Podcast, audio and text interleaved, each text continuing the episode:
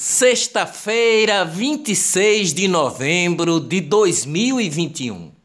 Petrobras anuncia a construção de 15 novas plataformas de petróleo até 2026. Dentre os investimentos está a conclusão da refinaria Abreu e Lima em Pernambuco, pivô de escândalo na Lava Jato. A Petrobras vai investir 5 bilhões na refinaria de Pernambuco e a retomada das obras da refinaria Abreu e Lima vai gerar 10 mil empregos. Por mim, Brasil não teria carnaval em 2022, disse o presidente Bolsonaro.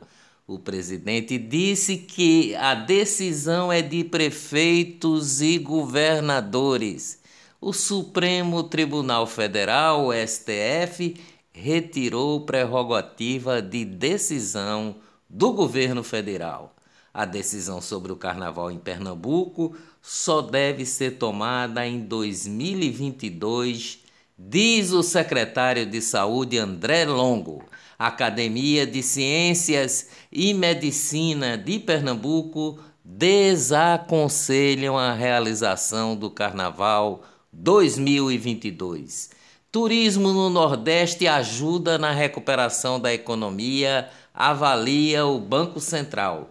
Nordeste tem a maior retomada do consumo de serviços em relação ao patamar pré-pandemia. Câmara dos Deputados aprovou ontem a medida provisória que cria o Auxílio Brasil programa social do governo federal que substitui o Bolsa Família. O programa atenderá 20 milhões de famílias. Mais de um milhão de famílias de Pernambuco recebem dinheiro do Auxílio Brasil. O texto da medida provisória será enviado para análise do Senado. Supremo Tribunal Federal decidiu que a cobrança de alíquota de ICMS superior a 17% sobre serviços de telecomunicações é inconstitucional. A decisão inclui também a energia elétrica. Brasil é o terceiro lugar no mundo com a maior taxa de impostos sobre a telefonia perdendo apenas da Turquia e Uganda. Olá, eu sou o jornalista Ivan Maurício e estas são as notícias mais importantes do dia. Tudo o que você precisa saber para ficar bem informado em apenas 10 minutos. Polícia Federal reabre a investigação de facada em Bolsonaro e vai avaliar celular de advogado. O delegado quer saber se alguém pagou honorários ao advogado Zanoni de Oliveira Júnior, advogado de Adélio Bispo, autor da facada. Juiz Marcelo Bretas condena Carlos Arthur Nussmann, ex-presidente do COB, o Comitê Olímpico do Brasil, a 30 anos de prisão, e o ex-governador Sérgio Cabral a mais 10 anos por corrupção na escolha do Rio de Janeiro para Olimpíadas de 2016. Enem serve de acesso ao ensino superior no Brasil e em Portugal. Procurador-Geral da República Augusto Aras ingressou ontem no Supremo Tribunal Federal com ação direta de inconstitucionalidade com pedido de medida cautelar contra a norma do Tribunal de Contas de Pernambuco que autorizou o uso de recursos do Fundo de Desenvolvimento da Educação Básica, o Fundeb, para pagamento de aposentadoria de serviço, servidores públicos estaduais. Promotor de justiça pede terreno para construir casa em Fernando de Noronha. Provoca polêmica e tem solicitação negada pelo governo. Flávio Falcão representante do Ministério Público de Pernambuco, solicitou à administração da ilha um lote. O assunto foi tema da reunião do Conselho Distrital de Fernando Noronha ontem e a administração disse que o contrato não foi celebrado. Mais cinco cidades de Pernambuco registram casos de lesões na pele que provocam coceira. O surto agora atinge 11 municípios. Governo federal prevê implantação de 216 escolas cívico-militares até 2022. A lista de espera do programa tem mais de 300 municípios, diz o ministro da Educação Milton Ribeiro. Senador Humberto Costa, do PT, recebeu alta ontem após se submeter a uma angioplastia.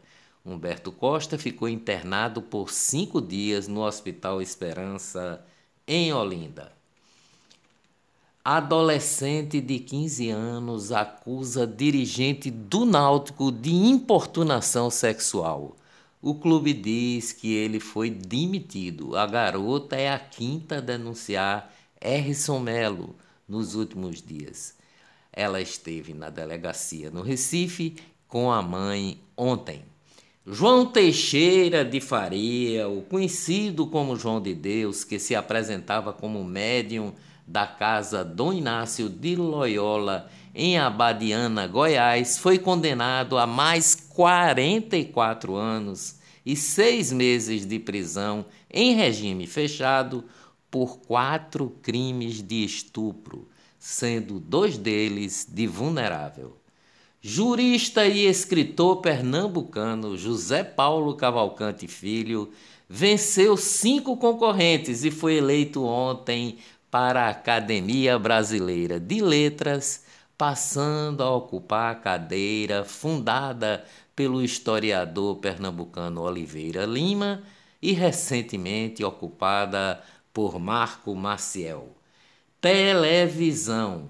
Dois jornalistas que fizeram carreira na Rede Globo foram desligados da emissora ontem. José Hamilton Ribeiro, que estava há mais de 40 anos no jornalismo da Globo, com passagens pelo Fantástico, Globo Repórter e Globo Rural, e Eduardo Faustini, o repórter investigativo do Fantástico.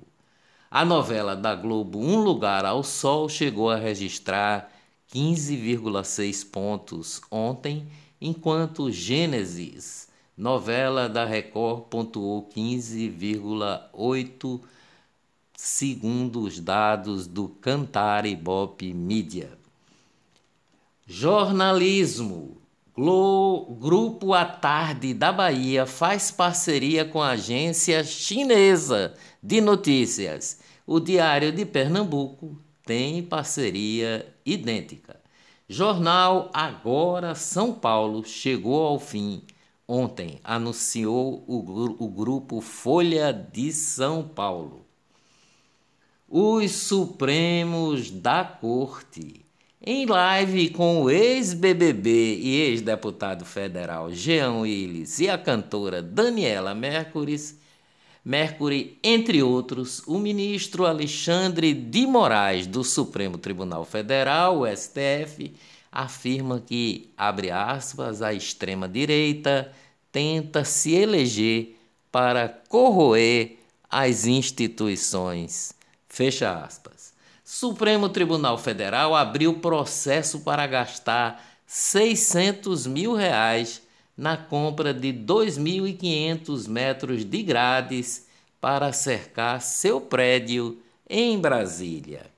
Cada metro custará 240 reais aos pagadores de impostos, eu e você.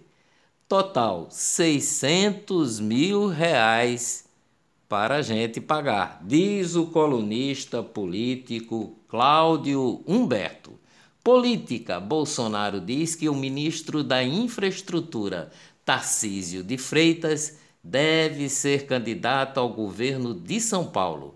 A escolha do candidato para o pleito em São Paulo foi fator decisivo para a filiação de Bolsonaro ao PL. Filiado ao DEM, o ex-ministro da Saúde, Luiz Henrique Mandetta, desistiu da presidência do Brasil. Covid em Pernambuco. Pernambuco confirmou ontem mais 237 casos e nove mortes. Oito tinham doenças pré-existentes. Os óbitos ocorreram entre os dias 11 de junho de 2020 e 24 de novembro de 2021, um intervalo de 531 dias. Covid no Brasil. O Brasil registrou ontem 303 mortes e 12.126 novos casos. A média móvel de mortes segue abaixo de 250. Covid no mundo. Descoberta nova variante do Covid com grande número de mutações. A variante foi encontrada pela primeira vez em Botsuana, um país sem costa marítima localizado na África. Reino Unido põe seis países africanos em lista vermelha por conta desta nova variante. França retoma uso obrigatório de máscaras em locais cobertos. Portugal anuncia volta ao estado de emergência da pandemia em 1 de dezembro. O governo português também anunciou um plano de medidas restritivas para as festividades de fim de ano. Agora, as boas notícias sobre o combate ao coronavírus. 61,72% da população brasileira se encontra totalmente vacinada. Somando a primeira, a segunda dose única e a dose de reforço, são 305 milhões e 377 mil doses aplicadas desde o começo da vacinação. O Brasil continua na frente dos Estados Unidos na aplicação das duas doses. Dias melhores virão com certeza. Bom fim de semana, até segunda-feira, bem cedinho, se Deus quiser.